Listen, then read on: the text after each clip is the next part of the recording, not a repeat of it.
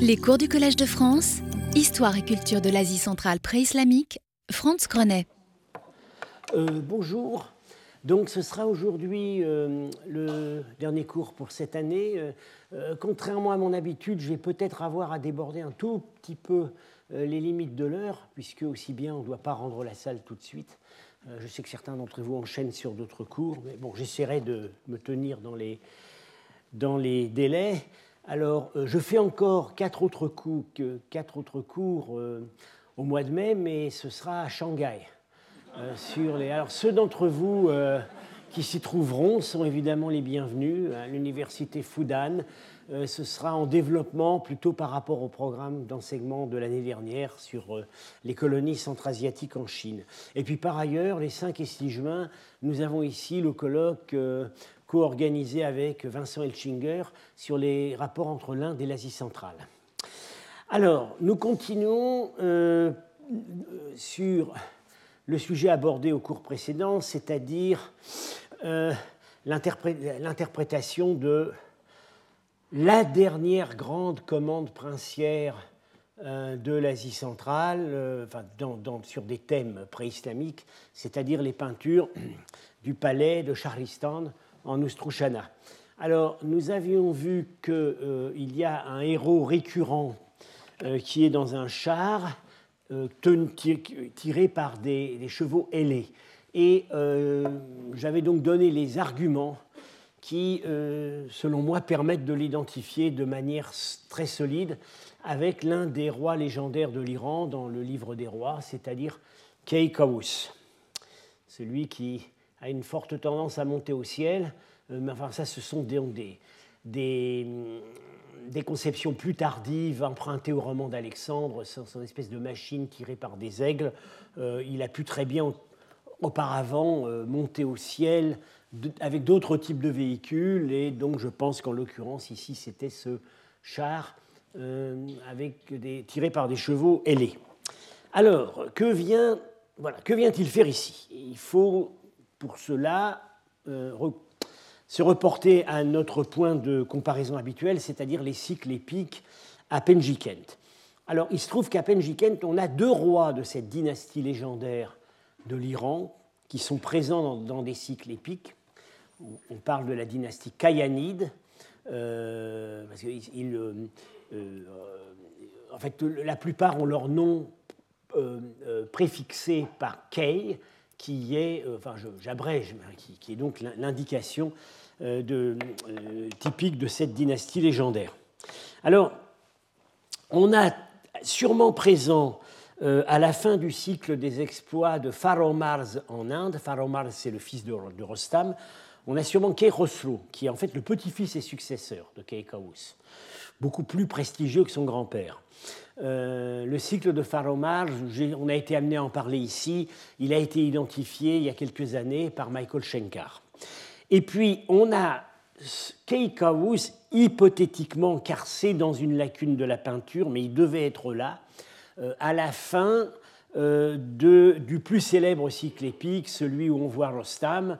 L'un de ceux où on voit Rostam, enfin le premier qui ait été identifié à l'Ermitage, euh, la guerre de Rostam contre les démons du Mazanderan, la première guerre de Rostam contre les démons du Mazanderan, euh, et, et probablement Keikaus devait apparaître à la fin lors d'un banquet.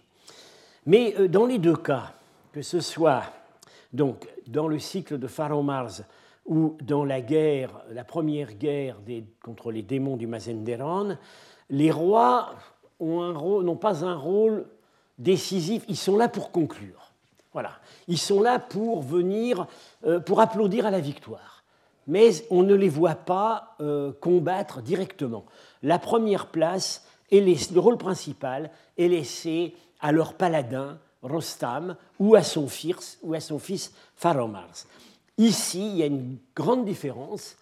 Keikaus, puisque je pense vraiment que c'est lui, euh, il est le héros principal, il assiste, bon, il ne combat pas lui-même, mais euh, il assiste en présence, en, en- en- en- il, assiste en personne au combat. Alors, si on voulait célébrer précisément ce souverain qui est, un, qui est loin d'être le plus glorieux de la dynastie kayanide, euh, qui n'est pas exempt de faiblesse, euh, il fait tout le temps des bourdes, il est, gonflé par l'orgueil, euh, et à chaque fois, en fait, heureusement, il a des bons généraux qui à chaque fois rattrapent la situation. Si on voulait célébrer Kei on n'avait guère d'autre choix que de représenter la seule guerre à laquelle vraiment il assiste, parce que dans toutes les autres, il est fait prisonnier dès le début. C'est donc non pas la première guerre, mais la deuxième guerre contre les démons du Mazanderan, euh, telle qu'elle nous est relatée dans le livre des rois de Ferdowsi. Alors, c'est précisément cette deuxième guerre, dans cette deuxième guerre, ce récit de la deuxième guerre du Mazanderan, que l'année dernière, Samra Azarnouch a commencé à proposer certains rapprochements avec des scènes qui sont représentées ici, quand nous avons commencé, euh, avec elle et Michael Schenkar, à nous intéresser à cette peinture. Alors, dans certains cas, il s'agit de scènes euh, qui sont récurrentes dans les récits guerriers iraniens. Euh, toujours à la fin, il y a un banquet, toujours il y a des combats singuliers, etc. Mais dans certains cas, les rapprochements paraissent vraiment bien spécifiques. Alors, pour les besoins du cours, euh, je mettrai ici quelques complications et détours de la démonstration euh, et j'irai directement à l'essentiel. C'est-à-dire que je rapprocherai, je sauterai directement aux conclusions et je rapprocherai euh, les images avec tout simplement les citations extraites de Ferdowsi. Alors, première, première scène qui se prête à un rapprochement.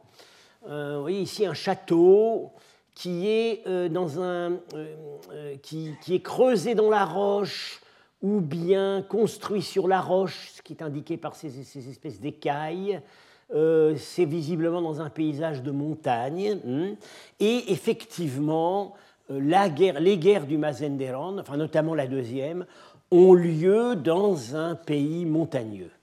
Et ce pays, Ferdowsi l'appelle le pays des Gorg Saran, les hommes à tête de loup qui sont, euh, alors je cite les paroles mêmes de Ferdowsi, donc, féroce guerrier combattant à l'épée, le roi du Mazanderan y tenait sa cour entouré de ses chefs belliqueux. Et on voit tout de suite que ces personnages, ces guerriers démoniaques, euh, qui ne sont pas des démons bestiaux, animaux comme ceux qu'on a vus la, semaine dernière, qui eux paraissent jouer le rôle de, un peu le rôle d'esclave ou de, de gardien. Là, ce sont vraiment les adversaires de l'armée iranienne. Euh, ils ont une caractéristique très nette euh, qui permet de les distinguer immanquablement des, guerriers du bon côté, c'est qu'ils ont des crocs. Euh, donc, ça pourrait exprimer cette idée des Gorg Saran. Ceci dit, oui, enfin, il se trouve qu'à Penjikent aussi, ils ont des crocs, mais ce sont déjà les démons du Mazenderan. Donc, ça pourrait être le trait spécifique par lequel on a voulu exprimer l'idée des hommes à tête de loup. Et par ailleurs, vous voyez, ce sont, ce sont des seigneurs, ils ont des couronnes, donc ils ont, ils ont visiblement ils ont un roi, ils ont des princes.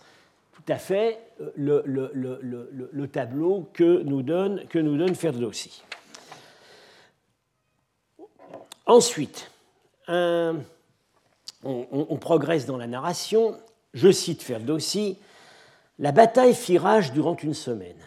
Le huitième jour, le roi Kaous ôta la couronne de sa tête et se tint devant Dieu en pleurant. Alors, euh, dans euh, la version Pélévi, vous voyez tout de suite ici euh, que le personnage royal fait un geste de supplication devant la déesse Nana. Et dans un contexte où son armée est en déroute ça, ce sont des guerriers qui sont du côté iranien. Celui-là, il a pris trois flèches à l'arrière de son casque et il s'accroche à son cheval pour ne pas tomber. Il y en a un qui est déjà tombé par terre. Euh, alors, dans le récit de fait, dans la dans euh, Ferdowsi évidemment dit Dieu, Rodan. Il peut pas, euh, écrivant en contexte islamique, il ne peut pas écrire autre chose. Dans la version Pélévi, disons, le livre des seigneurs qui est l'une des sources, la source principale du, livre des rois, cette version Pélévi que nous n'avons plus, Alors ça devait être, euh, il devait être écrit Ormazd, le dieu suprême. Mais peut-être aussi Anaïta, qui est euh, la protectrice guerrière spécifique de la royauté sassanide. Et à ce moment-là, on expliquerait très bien qu'on est ici la déesse Nana, puisque Nana, euh, la plus grande déesse du panthéon sogdien, est l'équivalent fonctionnel d'Anaïta. Ensuite, donc, euh, euh, alors je, passe sur certains, un certain nombre d'épisodes. Il y a finalement, après euh, ce, cette panique qui serait donc le, combat, les combats, les combats indécis du huitième jour, la situation est redressée. Je vais être amené à en parler parce qu'elle semble redressée par un héros en particulier. Bon, il, y a un certain nombre de, narrations qui sont intercalés qui ne sont pas d'enfer d'aussi, mais ça peut être de la broderie. Euh, on voit au soir de la bataille les guerriers qui pensent leurs chevaux, etc., etc. Et puis finalement vient la reddition du château. Et alors là, on arrive quand même à des choses assez précises. Après la reddition du château, on a une scène où euh, les chefs des démons, enfin leurs têtes ne sont pas conservées, mais l'un d'eux a des restes de couronne sur la tête. Donc on voit que c'est un chef.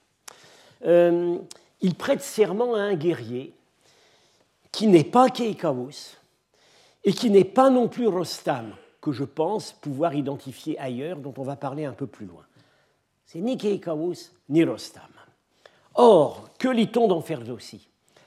À la fin de la Deuxième Guerre, la souveraineté sur le Mazenderan a été confiée par Kaous à Olad, un ancien chevalier du Mazenderan, que euh, Rostam avait auparavant fait prisonnier au lasso, c'est représenté à Penjikent, et qu'il avait rallié à sa cause. Et voilà le discours que fait Rostam à Kaous au moment de la, reddition, de, la reddition des chefs du Mazenderan. J'ai demandé à Olad d'être pour moi un guide loyal, ce qu'il a été. Je l'ai encouragé à espérer obtenir le Mazenderan comme prix de sa loyauté.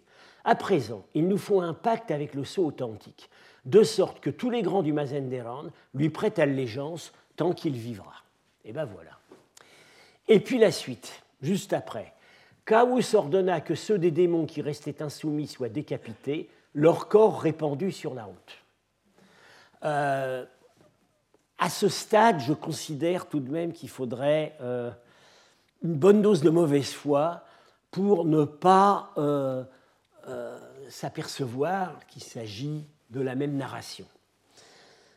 Ensuite vient une fin, alors là, euh, très conventionnelle. Euh, le roi fit venir du vin, des coupes avec des rubis, durant une semaine avec ses compagnons, coupe en main. Voilà le roi sur son trône et voilà ses compagnons. Ses compagnons sont six, parce que les autres, ce sont des musiciens. Euh, et ça, c'est un chiffre, c'est tout à fait récurrent dans les histoires royales iraniennes, le roi a toujours six compagnons favoris. Ça remonte à Darius, qui prend le pouvoir grâce à l'aide de six compagnons. Voilà. Alors, il y a quand même une objection euh, à euh, ce bel édifice, c'est que quelque part, on s'attend à trouver Rostam. Alors, certes, et ce n'est pas évident, certes, dans le récit de cette guerre, euh, il, euh, contrairement aux autres guerres, euh, Rostam n'éclipse pas Kaous. Mais malgré tout, il est le combattant principal. Alors, Rostam, il y a un moyen immanquable de l'identifier, c'est qu'il a, a un cafetan à peau de, panthère. À Penjikent, le voici, on voit très bien, un cafetan à peau de panthère. Et sur les peintures de Charleston, euh, on ne voit nulle part le cafetan à peau de panthère. Mais quand on regarde de près, dans le détail, pas seulement les dessins qui ont été publiés, mais aussi les photos couleurs des fragments pris, euh, qui ont été publiés par les Japonais, on voit que euh, quand il s'agit du personnage qui contextuellement pourrait être Rostam, on n'a jamais les parties du corps où il y aurait le costume argument à silencio. Euh, dans la scène du banquet final, Rostam devrait être ici, ça devrait être le plus proche du roi.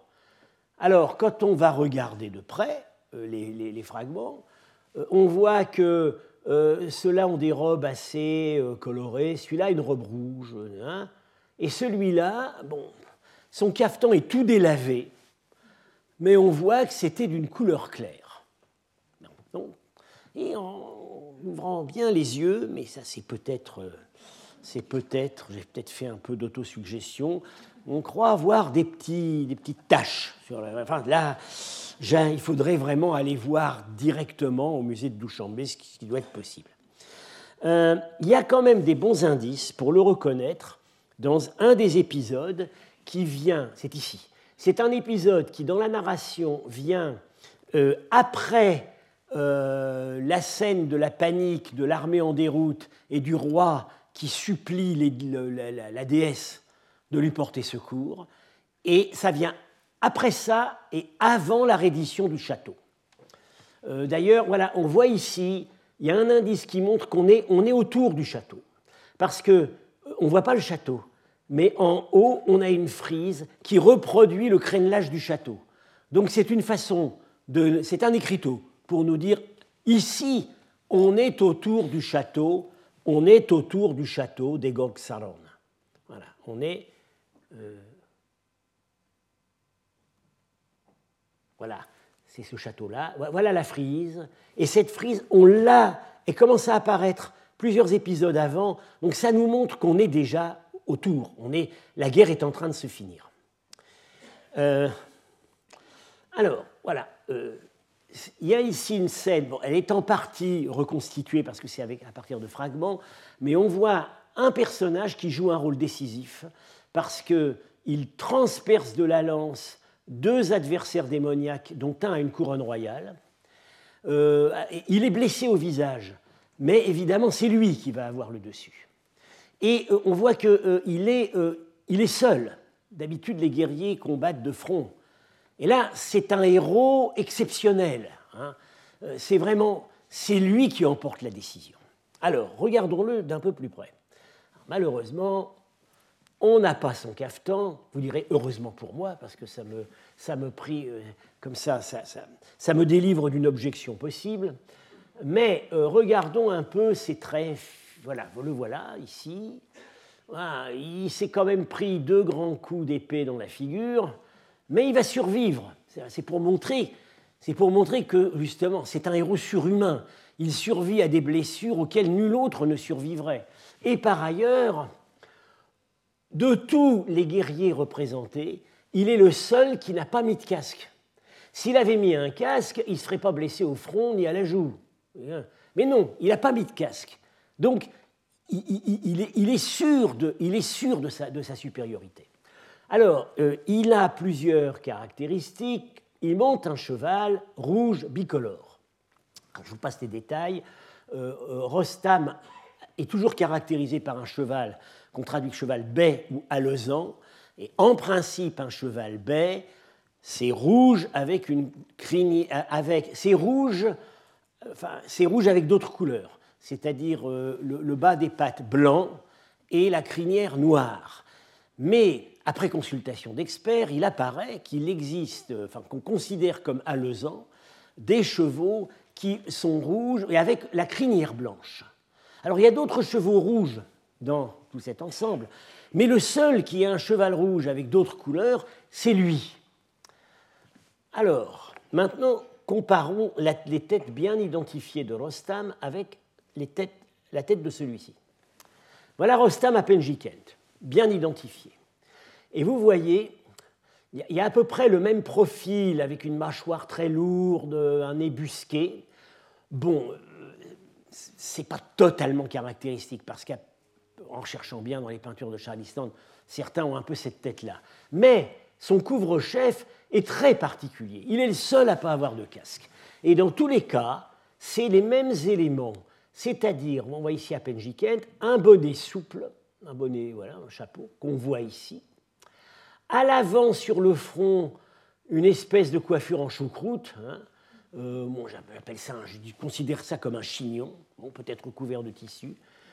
Un, euh, euh, un bandeau, un ruban ici, et des boucles sur la nuque, ici, ici et ici.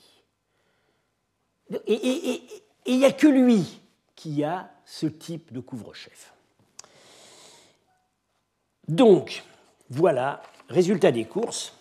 Je propose, pour ma part, je n'hésite pas, je me, voilà, je me mets à l'eau, j'identifie ce personnage à Rostam et j'y adjoins la citation de Ferdowsi euh, sur cette joute qui décide du sort de la guerre. Rostam lâcha les rênes au brave Rarch et projeta une lance qui frappa à la taille le roi du Mazanderan. Alors ici, les adversaires sont, dédoublés. Le roi du Mazanderan a, un, un, écuyer. Ce n'est pas une variante euh, qui est extrêmement gênante. Alors, que, peut-on conclure de tout ça euh, On a ici, au palais de Charlistan, une narration qui, dans le détail, est plus proche de Firdousi que ce qu'on avait à Penjikent. À Penjikent, je dirais qu'on avait l'écho de récits situés en amont du processus d'élaboration du livre des rois et euh, plutôt appartenant à ce qu'on appelle le cycle seistanien, c'était Rostam, sa famille, etc., des gens qui sont latéraux par rapport à la lignée majeure des souverains d'Iran. Alors qu'ici, on voit, c'est mainstream. On a réintroduit le roi dynastique d'Iran dans la narration, ce qui était beaucoup moins le cas à Penjikent. Donc, je parlerai ici déjà d'un proto-charnamé. Il y a déjà derrière ça il y a un texte qui est en train de prendre forme et euh, euh, c'est de là que va sortir le Shahnameh. Chronologiquement, c'est très intéressant. On est exactement, euh, pour des raisons sur lesquelles je vais maintenant m'attarder un peu, je pense qu'on est aux alentours de 800. C'est-à-dire qu'on est exactement à mi-distance entre 650, chute de la dynastie sassanide, et 957, euh, le moment où un gouverneur de la ville de Tous fait rassembler les matériaux qui finalement vont servir à faire dossier. On est exactement au milieu du processus. Alors, pourquoi, dernière question, pourquoi est-ce qu'on a, mis on a voulu mettre en avant euh, Keikaus euh, qui, ont encore une fois, n'est pas le plus glorieux des rois de la dynastie Kayani. Dans la, dans la glorieuse lignée des rois d'Iran, il a un peu la place de Donald Trump dans la succession des présidents américains. Euh, il a des, disons, des, une certaine, euh, un certain charisme, mais aussi des failles caractérielles très très nettes. Bien. alors, l'explication qui vient à l'esprit, c'est que le dernier souverain indépendant de l'Oustrouchana, le père du fameux Haïdar Afshin, dont j'ai eu l'occasion de parler auparavant, s'appelait Kaous. Voilà. Et on sait qu'il était, euh, il s'était théoriquement converti à l'islam, mais en 822, avant 822, il avait apostasié. Il était revenu à la religion de ses pères, euh, et son fils en a profité pour, avec l'appui du calife, pour le détrôner. Lequel fils en question? Se fera attraper 15 ans après avec des idoles de son pays natal euh, dans un coffre de sa maison. Euh, alors ce décor aurait été, serait donc, aurait été exécuté, encore une fois, dans ce qui est probablement pas la capitale elle-même, mais une, résidence royale de caractère plus privé. Alors, peut-être bâti par le père de Kaous qui s'appelait Harahara, celui qui a la gloire du dieu du soleil. Et on a vu que le dieu principal représenté euh, dans, euh, cette pièce, c'est Mitra, dieu solaire. Alors, est-ce qu'on peut aller un peu plus loin dans les spéculations? Au-delà de l'homonymie, est-ce qu'il n'y aurait pas eu une sympathie particulière pour Keikaous Il se trouve que Keikaous, c'est le seul des rois kayanides qui a fait la guerre aux Arabes. Pas très glorieusement, hein, il se fait attraper dès le début. Mais malgré tout, dans le contexte où nous nous situons, ça pourrait, pourrait être une piste possible. Alors, pour en terminer avec... Euh, ah voilà, voilà la, la dynastie, je, vous l'avais montré la semaine dernière, donc on ce serait sous ce roi-là, le dernier qui porte un nom, un nom euh, pré-musulman, son fils Haïdar, celui qui a été exécuté en 838, ne s'appelait évidemment pas Haïdar à sa naissance, mais c'est le nom qu'il a adopté à sa conversion. Le père de Kaous, c'est Harahara, dont le charisme vient du soleil. Et l'ancêtre, eh ben, c'est un turc. Euh, alors, euh, une. Euh, ah, je ne comprends plus. Qu'est-ce qui se passe là? Je vérifie. Ah oui, j'ai peut-être une image qui a sauté. C'est ce qu'on peut dire aussi à propos de cette peinture, euh, on est vers 800, c'est la dernière ronde des dieux sogdiens. Après, voilà, ils nous disent au revoir, on ne les verra plus. Euh, on, avait donc Nitra, Nana, euh, et le dieu qui a les caractères iconographiques de Shiva, qui est donc je pense que euh, j'ai dû l'avoir sur une des images. Euh, voilà. voilà. Nana. Et voilà Weshparkar, qui est euh, le dieu, un dieu syncrétique, qui porte le nom du dieu zoroastrien de l'atmosphère, Vayu, mais en même temps qui a des caractéristiques de Shiva. Et alors, euh, malheureusement, j'ai malheureusement pas d'image plus grande à vous montrer, mais ici, on voit l'image de ce dieu Weshparkar déjà en train de se diluer un peu. Parce que normalement, comme Shiva, il a trois têtes. À Penjiken, on voit très bien, il a trois têtes, dont une est féminine et une autre démoniaque. Alors, c'est un attribut hérité de Shiva, mais en même temps, euh, théologiquement, ça convient très bien à Vayu, qui est un dieu ambivalent. Et ici, il a trois têtes, mais les deux têtes latérales sont identiques. Ce ne sont plus que des vestiges iconographiques. C'est-à-dire que la consistance théologique de la représentation, elle est déjà en train de se perdre. Voilà, donc ces dieux, Nana, Mitra, Weshparkar, qui, depuis l'époque Kushan, avait dominé la scène religieuse en Bactriane et en Sogdiane, euh, eh ben, ils sont en train de s'en aller. Euh, et ils sont en train de s'en aller pour laisser la place aux souverains mythologiques qui vont être l'avenir de la construction identitaire de l'Iran. Alors, ce même phénomène d'effacement des dieux a d'ailleurs été observé, s'observe en Iran même, à propos à, partir du matériel onomastique. Ça a été très bien étudié récemment par Philippe Gignoux, euh, un matériel d'archives qui date justement du demi-siècle suivant la conquête islamique, ou un, peu plus tard.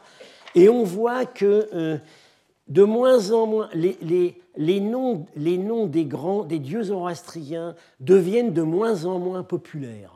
Euh, il reste, il reste le, dieu principal Ahura Mazda, mais euh, les traces de l'ancien polythéisme, parce qu'il faut quand même bien admettre ce qui, ce qui, ce, qui est admis maintenant, c'est que le zoroastrisme est un polythéisme. Ce polythéisme tend à s'effacer. Alors évidemment, on peut penser ça peut être aussi la pression, la pression de l'environnement islamique. Euh, mais malgré tout, en Iran, les dieux anciens s'effacent beaucoup malgré tout il y a des, euh, on avait encore au, euh, au, siècle dernier, enfin voilà, au siècle dernier, oui, quelques sanctuaires zoroastriens très discrets euh, dans les montagnes de Yazd. On voyait très bien que certains, certains remontaient à des temples d'Anaïta, d'autres à, des, à, des sanctuaires d'autres divinités. Mais euh, euh, bon, on, a, on, a, probablement un ancien sanctuaire de Varram, dieu de la guerre. Mais alors il se trouve que, bon, pour que ce soit acceptable en milieu islamique, on a raconté que c'était en réalité euh, un sanctuaire fondé à la suite d'un rêve par, par un lutteur, un, lutteur qui s'appelait Varram, et, qui, avait vu, qui avait vu la divinité en songe. Donc on voit très bien qu'on a, camouflé les véritables origines du sanctuaire. Donc il y a, mais ce cet ancien polythéisme zoroastrien, il, passe vraiment à l'arrière-plan. Malgré tout, en Iran, il est resté il est resté un clergé structuré, il est resté une communauté solide et probablement encore majoritaire jusqu'au Xe siècle, et euh, les, les, anciens dieux eh ben, continuaient à être invoqués dans euh, les rituels du calendrier. En Asie centrale, on a l'impression qu'il euh, ne reste plus rien de cette religion, religion pré-islamique. les derniers zoroastriens qui subsistent à Samarcande, je l'ai signalé la semaine dernière, euh, ont plutôt l'air de se ranger sous la, sous la bannière des Zoroastriens d'Iran. Ils ont perdu leur spécificité. Alors Michael Schenker a proposé une, explication à ce phénomène, c'est que la religion sogdienne, contrairement au zoroastrisme d'Iran, n'était pas portée par un clergé, mais par des structures sociales communautaires. Le NAF, la communauté urbaine, ben, des, des chefs de famille, et puis, donc, très concrètement, dans les grandes maisons, le salon de réception, et que tout ça, que ça n'a pas survécu à la conquête arabe. Les, structures communautaires euh, euh, s'effacent au profit des princes qui se sont soumis à l'autorité des conquérants, euh, puis des gouverneurs et de la cour des gouverneurs et des sous-gouverneurs. Il n'y aurait plus, en tout cas archéologiquement, on voit effectivement s'effacer les traces de cette sociabilité aristocratique qu'on voyait très bien à Penjikent avant la conquête islamique. Dans les maisons qui sont reconstruites dans les années 740, il y a de, moins en moins de salons de réception. Euh, bon, un autre phénomène déstabilisant, euh, c'est probablement les émigrations collectives dont j'ai été amené à parler et qui se sont produites à plusieurs reprises. Alors, on peut penser aussi très matériellement que les temples sogdiens remplis de richesses étaient des proies toutes désignées euh, qui, avec leurs idoles, suscitaient davantage l'hostilité et la cupidité des conquérants que les temples du feu d'Iran, euh, dont euh, le contenu à côté devait apparaître bien pauvre. En tout cas, une chose est sûre, c'est que tous les temples sogdiens connus archéologiquement ou par les sources écrites ont été brûlés ou complètement pillés ce qui n'a pas été le cas avec les temples du feu en Iran. Donc voilà, triste constat, en moins d'un siècle, l'Asie centrale a perdu ses vieux dieux nationaux. D'autres dieux, euh, autres que le dieu de l'islam, ont mieux tenu. Yahvé a tenu, Jésus a tenu, Bouddha a tenu, et même Mani. Euh, les, minorités ont assez bien résisté, euh, donc euh, juives, chrétiennes, bouddhistes et manichéennes ont mieux résisté. Ce qui, la seule religion qui s'effondre, qui disparaît, c'est la religion nationale. et quand on voit, quand on voit des révoltes, des, mouvements, des mouvements syncrétiques, euh, insurrectionnels, de nature religieuse, qui apparaissent à l'époque abbasside, principalement avec la, grande révolte de Moukanna, qui tient quand même une bonne partie du pays pendant dix ans, on a bien du mal à retrouver là-dedans soit du zoroastrisme, soit des restes de la vieille religion sogdienne. Oui, oui, il fait des tours de prestidigitation, euh, c'est vrai. Il fait apparaître la lune. Alors, bon, euh, effectivement, la lune, la lune fait partie des divinités zoroastriennes qui sont représentées à Penjikent. Mais euh, en substance, le mouvement de Mukana, c'est une branche, se rattache à ce qui est en train de devenir le chiisme extrémiste, hein, avec des, des traits qu'on va retrouver ensuite dans diverses sectes, notamment l'ismaélisme. Alors, l'Asie centrale, en un siècle, euh, a perdu sa religion nationale. Et elle a aussi perdu assez vite ses langues. Et ça, c'est quand même très surprenant. Parce que ces langues, ce n'étaient pas simplement des langues parlées, euh, elles s'appuyaient sur euh, des archives, des littératures, une grosse production écrite, des scribes, des élites. Alors, le cas du Bactrien. Dans les archives, dans les archives de Robe, donc en, Afghanistan du Nord, où on a une, série continue depuis le IIIe siècle, euh, on voit très bien en, 771, le bactrien laisse place à l'arabe. Alors on a encore quelques inscriptions bactriennes plus tard, un siècle plus tard, au Pakistan, c'est les dernières, 855. Alors ultime timide écho, vers 1040, Biruni, qui séjourne à Ghazni, euh, peut encore recueillir des bribes, quelques éléments de l'ancien calendrier bactrien euh, qu'il euh, fait figurer dans sa chronique. Enfin, on l'a que dans certains manuscrits. Mais c'est vraiment des petites survivances. Le sogdien, c'est encore plus étonnant parce que le sogdien a été la grande langue, la grande langue du, du, transit centra-asiatique, transit commercial, transit religieux, euh, depuis la mer Noire jusqu'à la Chine pendant des siècles. Euh, le Sogdien connaît un destin guère plus enviable. En Sogdian même, les toutes dernières inscriptions sont au château de Hisorak, qui est à l'est de Penjiken. C'est vraiment euh, un des derniers réduits montagneux, probablement d'ailleurs vers 800, faisant partie de la principauté d'Ustrushana c'est les dernières traces qu'on a de, l'écriture sogdienne en sogdiane. Euh, on a alors le sogdien survit un petit peu plus euh, au Kirghizistan actuel, dans, d'anciennes colonies sous, euh, déjà très insérées dans le milieu turc. La dernière inscription est de 1025. Alors on a un témoignage sur ce que le sogdien a pu devenir dans ces centres historiques, Samarkand, Bukhara, on a un témoignage très intéressant à la fin du Xe siècle par le géographe voyageur Al-Muqaddasi, qui nous raconte que, euh, oui, dans les campagnes de Samarkand et Bukhara, les gens parlent des dialectes apparentés, et, qui ont l'air, qui se comprennent les uns par rapport aux autres. Il ne dit pas que c'est le sogdien, mais euh, on comprend bien que c'est ce qui reste du sogdien.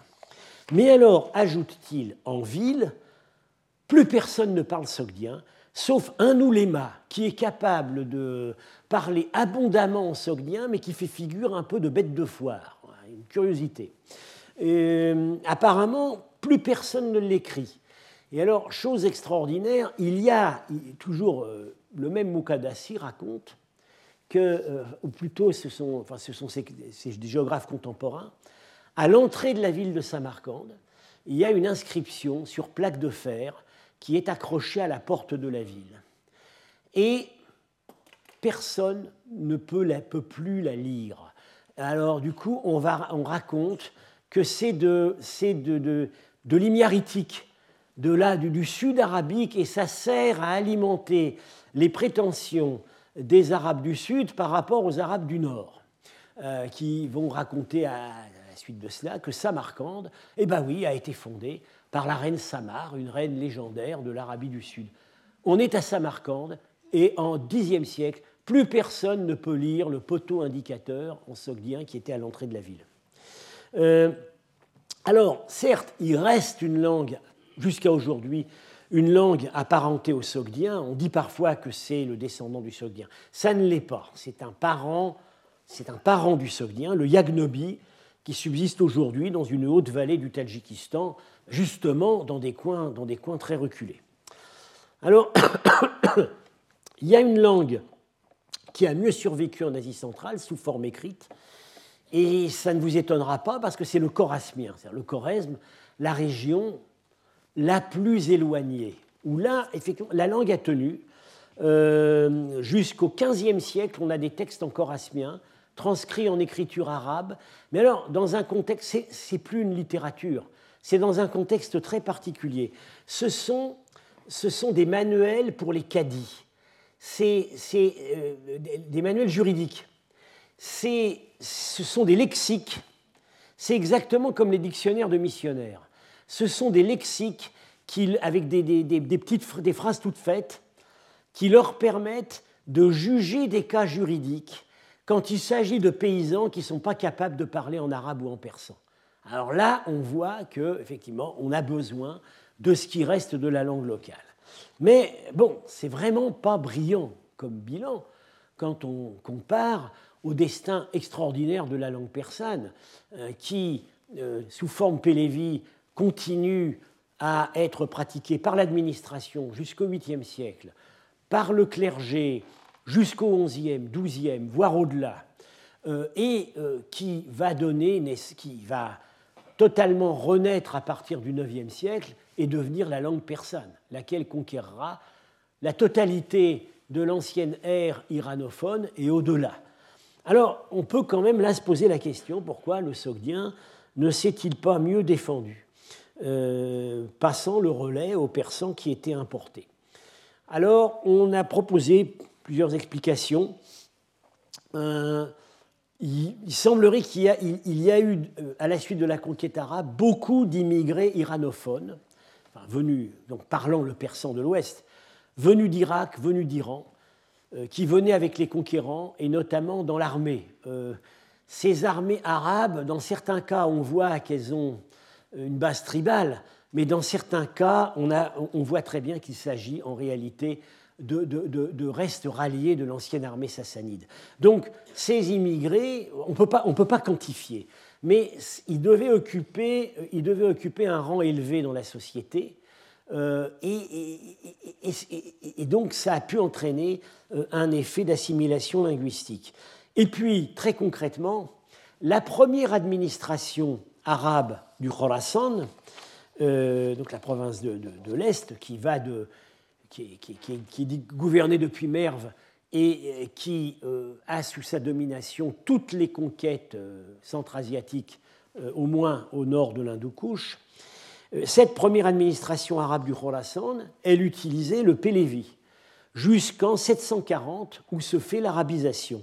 Donc, les autochtones qui entraient au service de l'administration euh, arabe dans un but de promotion sociale devaient abandonner leur langue locale. Alors bien entendu, il fallait qu'ils se mettent à l'arabe, mais pour tenir les registres, c'est au Pélévi qu'ils devaient se mettre.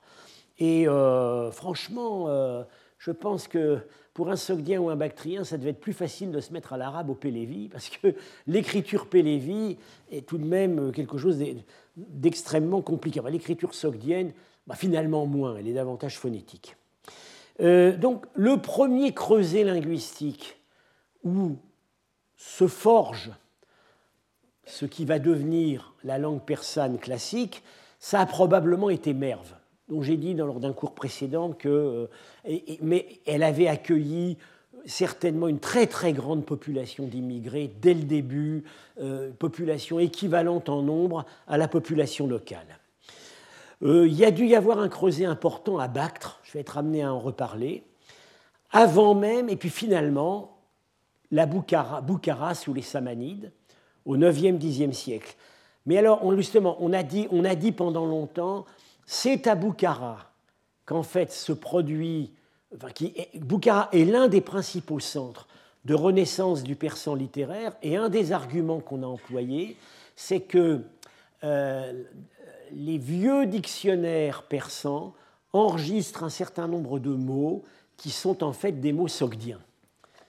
Mais en fait, depuis qu'on a redécouvert la langue bactrienne, on s'aperçoit que beaucoup de ces mots supposés sogdiens sont des mots bactriens et qu'en réalité, l'hybridation linguistique, elle s'est faite peut-être d'abord à Bactre avant de se faire à Boukhara. Alors, quelques, euh, quelques considérations pour terminer, revenir à notre point de départ, c'est-à-dire le livre de Frederick Starr, Lost Enlightenment. Finalement, qu'est-ce qu'il est resté de cette si brillante civilisation préhispanique euh, Marchak, et Raspopova, qui avaient consacré leur vie à la civilisation sogdienne et qui, euh, qui, aimaient cette civilisation euh, plus que tout autre, avaient conclu une de leurs dernières communications en disant cette, eh bien, cette civilisation, elle est morte. Voilà, elle est morte. La civilisation urbaine sogdienne est morte vers 750 au moment où, meurt complètement Penjiken, on voit maintenant qu'il y a eu tout de même une, jolie survie à Charlistan jusque vers 800. Et puis, bon, ce qui est resté, c'est euh, ce qu'on saisit au 7e siècle de la civilisation rurale, montagnarde des Sogdiens. Oui, ça, on voit qu'elle continue, mais évidemment, ce n'est pas ce qu'on appelle, nous, la civilisation sogdienne. Alors, il faut être probablement... Euh, on peut être moins pessimiste. il est certain, ça a été bien étudié récemment, je n'ai pas le temps de, m'étendre là-dessus, que beaucoup de savoir-faire artisanaux, beaucoup de procédés stylistiques, qu'il s'agisse de la poterie, de la verrerie, du bois sculpté, surtout du bois sculpté, ont subsisté. La grande peinture, c'est un problème plus complexe parce qu'on a vraiment très très peu de points de, chaînons intermédiaires. Mais quand on voit la qualité qu'elle a à Samarcande sous les Karakanides au XIIe siècle, on ne peut pas ne pas penser à une survie des, à une survie des procédés et, probablement des ateliers. Alors, euh, pour en venir maintenant donc à, à, ce qui fait quand même l'essentiel de la thèse de Frederick Starr, c'est-à-dire l'héritage scientifique, il y a deux pistes qui paraissent plus solides que d'autres. La première piste, je dirais, c'est la mémoire d'une expérience technologique et géographique accumulée. Alors, les textes chinois, qui sont une, source essentielle sur la civilisation sogdienne du 7e siècle, notent ceci ils ont des machines fort ingénieuses. Chinois, ils aimaient bien. Voilà, les machines, ça attirait beaucoup leur attention. Qu'est-ce que c'est que ces machines? Ce pas des machines de siège, probablement. La guerre de siège a disparu et va être réintroduite par les Arabes ce pas des grues élévatrices. Quand on construit en briques crues et en terre crue, on n'a pas besoin de grues élévatrices. Ce sont des machines agricoles. Ce sont probablement des machines hydrauliques. Euh, des roues à godet, donc, qui, pouvaient euh, sans doute être impressionnantes. Donc il y avait vraiment un savoir-faire qui a frappé les Chinois. Alors, Starr a une hypothèse, c'est que euh, la trigonométrie à plusieurs créateurs. son principal créateur, c'est quand même Al-Khwarizmi, celui qui a donné son nom aux algorithmes. Al-Khwarizmi qui vit de 780 à 850. Et c'est un, donc comme son nom l'indique, c'est un chorasmien. Il vient du Choresme. Alors, probablement, il a, il a été éduqué au Choresme, et puis ensuite, il est, il est, passé à Merve dans la suite du calife Al-Mamoun, et puis il termine sa vie à Bagdad. Alors, dans l'introduction à son algèbre, il mentionne, je cite, comme, application utile de son algèbre, la mesure des terrains, le creusement des canaux. Donc là, voilà, on peut se dire, il y a un savoir empirique, euh, il y a un savoir mathématique développé, notamment au Choresme, un savoir millénaire pour la, la construction des canaux. On sait aussi que l'architecture du Choresme, elle est particulièrement géométrique, particulièrement sophistiquée. Euh, déjà au deuxième siècle de notre ère, au palais de Toprakkala, on a repéré des fentes de visée dans la maçonnerie. Euh, c'était parfaitement orienté dans, par les points cardinaux. C'est pas du tout une architecture empirique. Bon, euh, on peut quand même mettre un bémol, c'est que la technologie ancienne en Asie centrale des canaux à dérivation se passe parfaitement de théodolite, de, de, de niveau et d'instruments de visée. On sait très bien qu'il y a des procédés empiriques. Euh, tout simplement, quand on veut savoir où faire passer un canot euh, sur une pente, on va creuser un canal sur une pente, on va creuser une petite rigole qui va dévier de la rivière principale, et puis on va bien voir si ça coule. Euh, quand ça s'arrête de couler, c'est qu'on est à contre-pente. Et on a toujours fait comme ça. Bon, on sait aussi, en Afghanistan, nous avons été témoins d'opérations de, planification de canaux. Euh, alors, euh, il y a un procédé, un vieux procédé ancestral pour savoir, c'est pareil, où faire passer un canot sur une pente, mais alors en se mettant de loin. On ne va pas utiliser un instrument de visée, ni des cartes topographiques, ni rien. On va rassembler un nombre assez important d'habitants et on va mettre quelqu'un sur la pente avec un, jalon, et, euh, on va en mettre plusieurs, et euh, on, va demander, on va demander individuellement à chacun, selon vous, où est l'horizontale?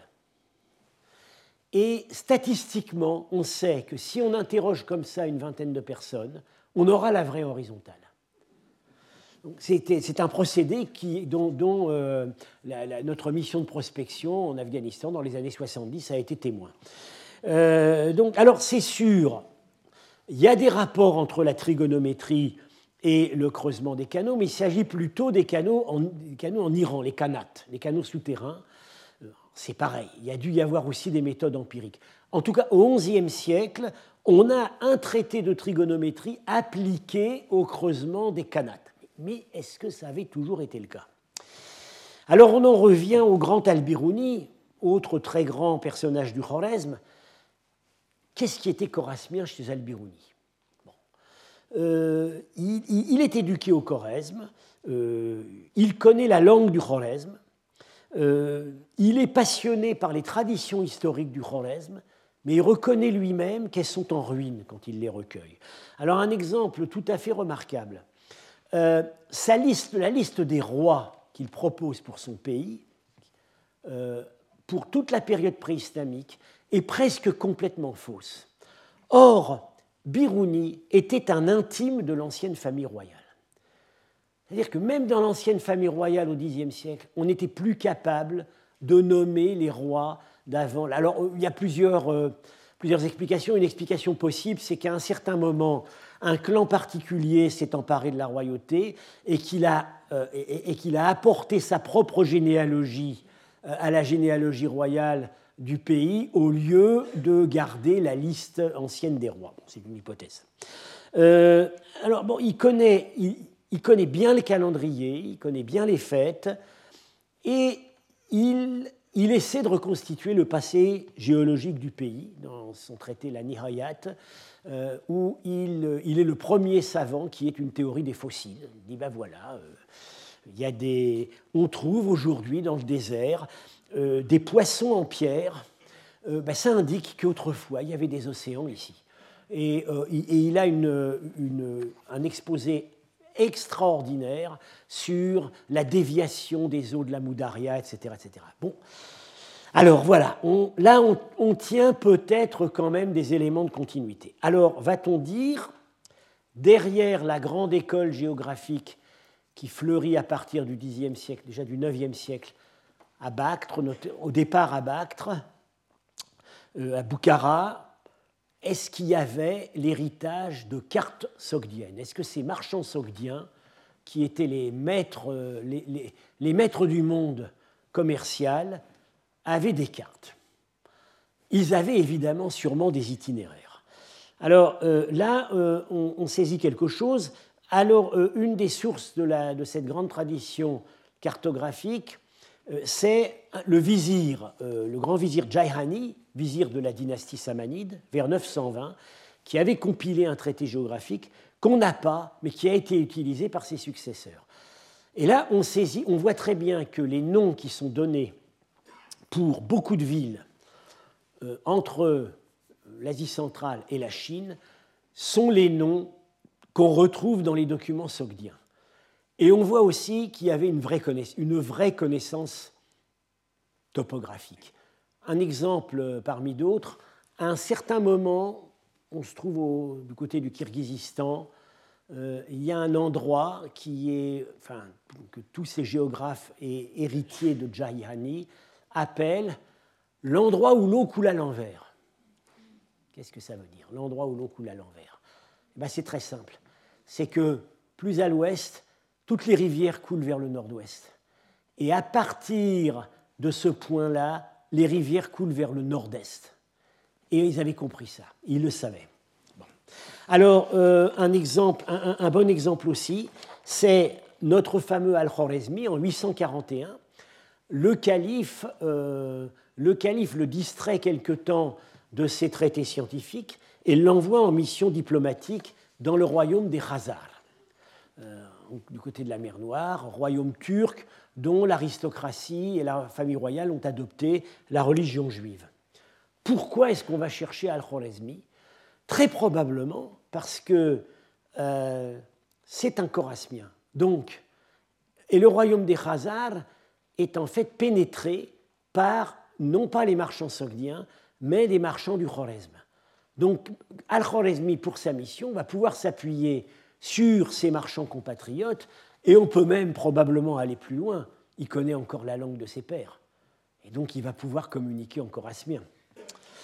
Alors, voilà, premier, première piste assez solide sur la poursuite d'un héritage scientifique. Deuxième piste, c'est euh, les contacts anciens que l'Asie centrale a entretenus avec, euh, alors là, avec la tradition scientifique indienne, notamment la tradition astrologique et médicale. Alors, cette euh, tradition était portée en Asie centrale par les seules institutions d'éducation que. Ah, alors, oula, voilà, j'ai perdu complètement. Oui, d'accord, j'ai perdu un, des, un de mes tableaux généalogiques. Euh, il est peut-être au début. Excusez-moi. Hmm. Si je reviens au début. Oui, non. Alors, je vais peut-être devoir m'en passer. Euh, qu'il ait disparu. Euh, c'est toujours ce qui se passe quand on essaie d'améliorer ses PowerPoint au dernier moment. Euh, là. Non. Euh, le, cette science indienne était portée en Asie centrale par les seules institutions d'éducation dont on saisit l'existence, c'est-à-dire les monastères bouddhiques. Et là, on a des indices précis. À Bamiyan, à côté à Bamiyan, on a retrouvé des manuscrits médicaux, et on sait par diverses sources qu'au 7e, 8e siècle, euh, le, euh, a, euh, donc la science bouddhique du Cachemire, a un extraordinaire rayonnement intellectuel euh, c'est attesté au Tibet, c'est attesté en Chine, c'est attesté en Bactriane, c'est attesté à Merv où on a retrouvé des textes qui remontent au bouddhisme cachemiri. Et c'est là que nous retrouvons la euh, grande famille des Barmakides, donc euh, ces, personnages qui ont, ont, eu une carrière tout à fait spectaculaire parce qu'au départ, au 7e siècle, ce sont les administrateurs laïcs du, grand monastère bouddhique de Bactre. Barmak, c'est un titre, on en a discuté, mais c'est très probablement le titre sanskrit Paramaka, qui veut dire supérieur. C'est-à-dire que ce ne sont pas des moines, mais ce sont des avoués laïcs qui gèrent le monastère.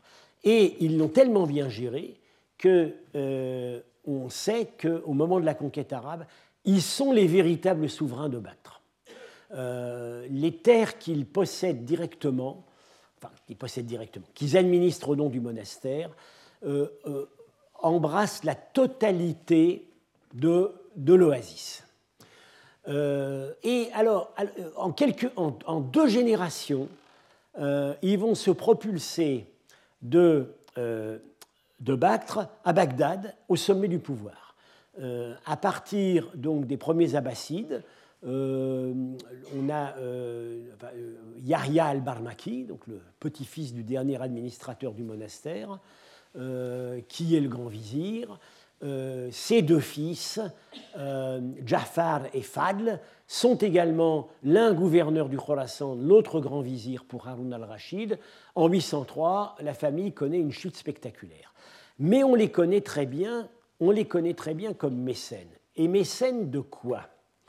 Mais euh, principalement, ils ont favorisé la traduction de traités euh, principalement médicaux, euh, mais pas seulement, de l'Inde. Alors, on peut dire, oui, bon, ben, oui, évidemment, ils avaient un passé bouddhique, ils, étaient, ils avaient une sympathie pour la, pour la culture indienne, c'est normal, etc. C'est plus précis que ça. on a deux études récemment qui ont beaucoup euh, apporté une grande lumière sur la question. Euh, l'une, ce sont deux articles par Étienne de la Vessière, un en collaboration avec Philippe Marquis. c'est principalement sur l'assise, l'assise financière, l'assise de pouvoir des Barmakides à Bactre. Voilà Bactre. Ça, c'est la ville ronde d'époque achéménide. Ça, c'est la ville, disons, telle qu'elle était au début, enfin, au moment de la conquête arabe. extrêmement grande. Et alors ça, donc ce sont des résultats obtenus principalement par les prospections au sol, mais surtout les photos satellites.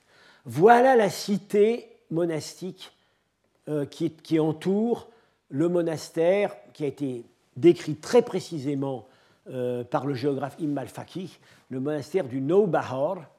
Euh, alors en persan, ça veut dire le nouveau printemps, mais en fait, on sait très bien que c'est l'adaptation d'un terme sanskrit, Navavihara, le monastère neuf, qui appartenait aux Barmakides. Et voilà leur cité monastique. C'est presque aussi grand que la ville entière. Et ils possèdent, en fait, ils contrôlent la totalité du réseau d'irrigation. Et alors, un autre article décisif, c'est celui de euh, Kevin von Bladel, The Backtrend Background of the Barmakids, un très grand article, euh, où il va, il va, très précisément dans les biographies.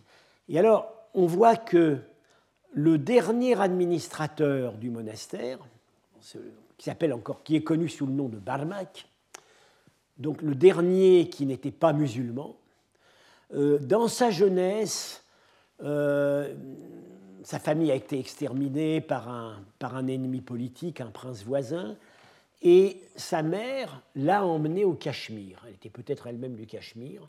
Sa mère l'a emmené au Cachemire, où il a fait des études. Et euh, on s'aperçoit que les traités médicaux que son petit-fils, Khalid, euh, Yahya, va faire traduire à Bagdad euh, aux alentours de 780-800, ce sont les traités médicaux qui circulaient au Cachemire à l'époque du grand-père. Donc là, on voit qu'il y a, c'est pas seulement de vagues affiliations. Ça, ça veut dire des bibliothèques familiales. Ça veut dire que ces gens-là euh, devait avoir, connaître ou du moins avoir gardé certaines traces du sanskrit. Euh, et, là, on arrive à quelque chose. La, contribution, le, vecteur le plus solide de la transmission de la science euh, centra-asiatique à l'islam, c'est certainement la famille des Barmakides. Et au moment, on, parle toujours de euh, l'irruption de la science grecque dans la science arabe, mais c'est en fait un phénomène qui se développe surtout après la chute des Barmakides. C'est après eux que la mode vient à la traduction, euh, à la traduction de traités grecs par des intermédiaires syriaques. Le grand mouvement de traduction qui a précédé, c'est la traduction de textes sanscrits, donc, euh, euh, notamment médicaux, en partie astrologiques. On a même des traités stylistiques. on sait aussi que Yahya a envoyé en Inde une mission d'enquête sur les religions. Le texte est perdu, mais ça a été probablement la source quasi unique de tout ce que les Arabes, de tout ce que le monde islamique a su sur les religions indiennes pendant trois siècles, jusqu'au moment où Al-Biruni, vers, vers 1040, trois siècles plus tard, refait le travail. Donc, euh, pour conclure véritablement, euh, au terme de ce parcours, qui n'est certainement pas fini parce que euh, je suis bien conscient que le sujet est fort, loin d'avoir été épuisé et j'avais en fait des, j'ai en fait la matière pour euh, bien d'autres cours euh, que je ferai donc probablement par la suite. Sans vouloir verser dans les délires ethnocentriques, il est certain qu'après la conquête islamique, l'Asie centrale a montré une capacité évidente à produire des élites qui ont investi tous les champs de pouvoir que leur offrait la nouvelle structure impériale. Alors on voit, plusieurs investissements successifs. C'est d'abord un investissement scientifique, dès la génération qui a suivi la conquête. Dès la fondation de Bagdad, on voit euh, les Barmakides qui encadrent, qui probablement dans certains cas amènent avec eux des astronomes, des astrologues d'Asie centrale, notamment de Merv, mais aussi d'ailleurs, qui vont participer à la création de la nouvelle ville. Ils sont là dès ce moment-là. Plus tard, à partir de euh, la victoire du calife Al-Mamoun, qui arrivent donc de Merve avec des armées de l'Est en 813, euh, ce sont les élites militaires qui vont arriver sur le devant de la scène, avec notamment donc, le dernier roi d'Oustrouchana, Haïdar Afshin, et ces élites militaires vont avoir, disons, une période très glorieuse pendant une trentaine d'années, peu à peu devront laisser la place à des Turcs, mais on les suit encore pendant quelques temps. On voit encore qu'au Xe siècle, euh, il, y a des, il, y a, en Azerbaïdjan, en Égypte, euh, des, gouverneurs qui sont issus de familles d'Asie centrale. En Égypte, au Xe siècle, on a, la dynastie des Irshidides. Euh, ça veut dire roi en sogdien. Ce sont des, ce sont des descendants d'une ancienne famille royale sogdienne. Et puis enfin, euh, à partir du IXe siècle, davantage au Xe siècle, on va avoir une succession de grands théologiens, de grands spécialistes du hadith, euh, un, nombre de savants éminents qui défient l'inventaire. Alors, probablement tout ça, ça a été la résultante. Euh, Fry comme Star ont, à mon avis, visé juste en considérant que ce dynamisme avait été la résultante de deux phénomènes. Un héritage ancien de sociétés multilingues, plurielles religieusement, ouvertes sur le monde, d'une part, et d'autre part, le choc de la conquête, le choc terrible de la conquête, euh, schumpeterien, je vous l'ai dit dans la première leçon, qui euh, a entraîné la remise en cause de toutes les certitudes, de toutes les inerties, et a permis de redémarrer. Voilà, j'en ai fini pour cette année. Je vous remercie. Retrouvez tous les contenus du Collège de France sur www.colège-2-france.fr.